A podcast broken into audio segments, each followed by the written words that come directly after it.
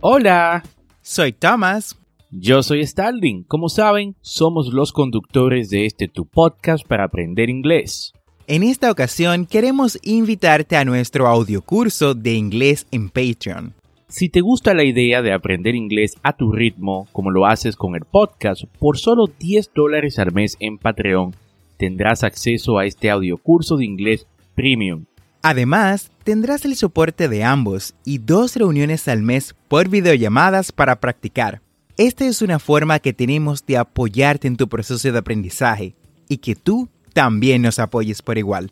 Ve ahora mismo a patreon.com diagonal Englishway RD y únete.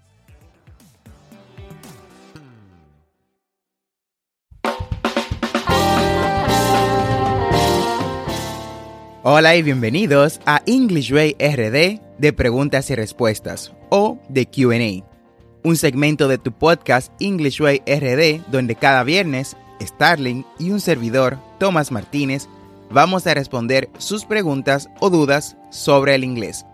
Y cuéntame Starling, how are you doing today? I am well, thanks for asking. Muy feliz de estar aquí en el cuarto episodio de preguntas y respuestas y poder compartir nuestros conocimientos con ustedes. Y recuerda, si quieres que tus dudas sean respondidas por nosotros cada viernes, envía tus preguntas. Lo puedes hacer usando el link Viernes de QA en la descripción de este episodio. Y en el día de hoy tenemos unas preguntas que fueron hechas por miembros de las comunidades de inglés en Facebook, a la que estamos suscritos. Y cuéntame, Thomas, ¿Cuál es la primera pregunta? Clarita pregunta. Quiero aprender inglés. ¿Será mejor aprender primero a leerlo y escribirlo y después la pronunciación? Lo primero a tener en mente, Clarita, es que ambas son iguales de importante para tu aprendizaje integral del idioma inglés. Mientras que la buena pronunciación te ayuda a comunicarte de forma efectiva mientras, mientras hablas, la escritura y la lectura del idioma te ayudan a que tu comprensión de la información en el inglés sea mucho más rápida, especialmente cuando nos referimos a ambientes laborales y estudiantiles. Dicho esto, la pronunciación posee un poco más de peso que la escritura y la lectura a la hora de comunicarte. Claro, esto ya es en el ambiente regular del día a día, ah, de comunicarte con tus compañeros de trabajo, escuela, también con tus profesores o con tu misma familia y las personas ya en el ambiente general de la calle, como decimos. La correcta pronunciación te va a sacar de muchos apuros, te ahorrará muchísimo tiempo. Ahora bien, ten en cuenta que sin importar el programa que elijas para aprender inglés, este te mostrará cómo aprender pronunciación al mismo tiempo que te enseña a escribir, leer y pronunciar. O sea, las tres cosas son básicamente inseparables debido a que todos queremos aprender inglés para quizás estudiar, entrar a un trabajo en Estados Unidos o en un país de habla inglesa como United Kingdom o Australia, o sea, Reino Unido o Australia. Entonces, es muy importante no solo saber la pronunciación correcta, lo cual es, te va a ayudar bastante, sino también aprenderlo, escribirlo y hablarlo. Y respondiendo a tu pregunta de una vez por todas, ¿cuál deberías aprender primero? Bueno, la pronunciación. Ya la escritura y la lectura vendrán de forma natural según vayas mejorando tu pronunciación. Excelente, y continuamos con la pregunta de Mauro. Mauro nos hace la siguiente pregunta. ¿Cómo se dice gato encerrado en inglés? Perfecto, gracias por la pregunta. Bueno, y antes que nada, me gustaría definir el significado de gato encerrado en español, para dar mejor contexto a tu pregunta.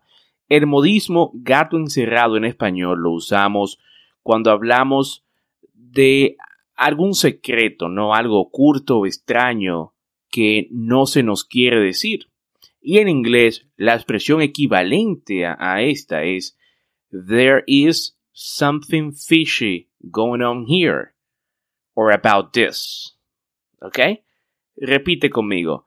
There is something fishy going on in here or about this.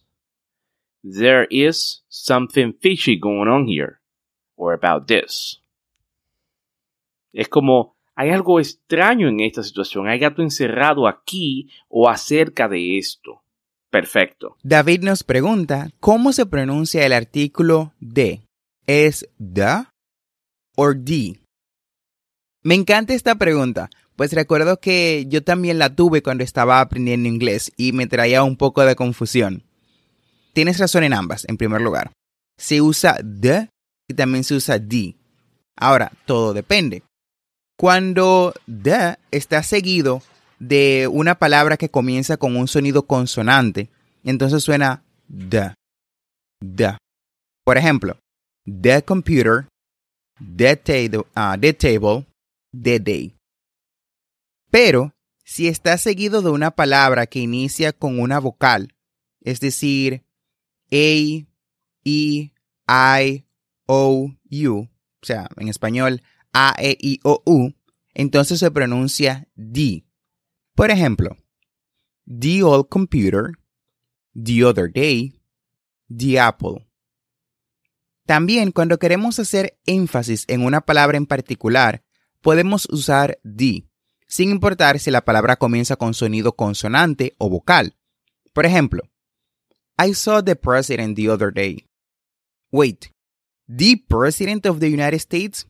Yes, exactly. Ok, y continuamos con la pregunta de Clarita. Clarita nos dice, quiero alguna recomendación para poder pronunciar con más facilidad el inglés. Muy buena pregunta y mi recomendación para pronunciar con mayor facilidad el inglés es sobre todas las cosas practicar. Recomiendo que leas en voz alta y también uses la técnica del shadowing o sea, leer mientras escuchas lo que lees. Esto lo puedes hacer buscando entrevistas o discursos uh, con transcripciones en inglés. Oscar nos pregunta, We managed to calm the police down. Why is necessary to put down at the end of this sentence? En español, tenemos la, tenemos la oración We managed to calm the police down. Oscar nos pregunta por qué es necesario poner down al final de esta oración. Gracias por tu pregunta, Oscar. Lo primero que me gustaría mencionar es que calm down, que es calmar, es un phrasal verb. Dicho esto, hay que tener en cuenta que hay cuatro tipos de phrasal verbs. Transitivos, intransitivos, separables e inseparables. Calm down pertenece a la categoría de phrasal verbs separables. Estos son los phrasal verbs cuyo verbo y preposición se pueden separar colocando el objeto directo en medio. Dicho phrasal verbs se puede utilizar tanto de forma conjunta como de forma separada. Por ejemplo, The people requested to cut down the prices. Ahora también podemos separarlo. The people requested to cut the prices down. Ok, y ya por último tenemos la pregunta de René. René pregunta, ¿qué palabras hay en inglés que no existan en español? Muy buena pregunta, René. Y bueno, decirte que existen muchas palabras en inglés sin equivalente en español. Y eso lo podemos notar en la mayoría de las palabras en inglés que usamos de forma cotidiana en español, como por ejemplo spam, la palabra spam, que la usamos cuando nos referimos a un mensaje no deseado. Esta palabra no tiene equivalente al español. Por eso lo decimos tal cual, spam. Otras palabras como estas son issue, issue, que se pudiera traducir como problema, pero en realidad en inglés eh, su significado es mucho más amplio que eso. También tenemos jig, jig, que es como aficionado, unfriend, unfriend, unfriend, que es como dejar de ser amigo de alguien. No hay una traducción para esa palabra eh, al español. Brahmans, Brahmans, que es el romance como el cariño entre hermanos, ¿no? Face palm, face palm, que es el, el gesto de ponerse la mano, la palma de la mano en la cara. Crush, crush es una palabra tampoco, tampoco tiene traducción al español o equivalente al español. Por eso usamos esa misma palabra, crush, cuando nos referimos a una persona eh, de la que estamos enamorados, ¿no? Esperamos que tus preguntas hayan sido respondidas de forma satisfactoria. Y si tú que nos escuchas aún no envías tus preguntas, te invito a hacerlo. Déjanos tus preguntas usando el link en la descripción de este episodio, Viernes de QA. Te queremos invitar a unirte a nuestro grupo de inglés en WhatsApp. Busca el enlace y únete ya. Nos escuchamos una vez más el próximo viernes en otro episodio de QA de este tu podcast English Way RD.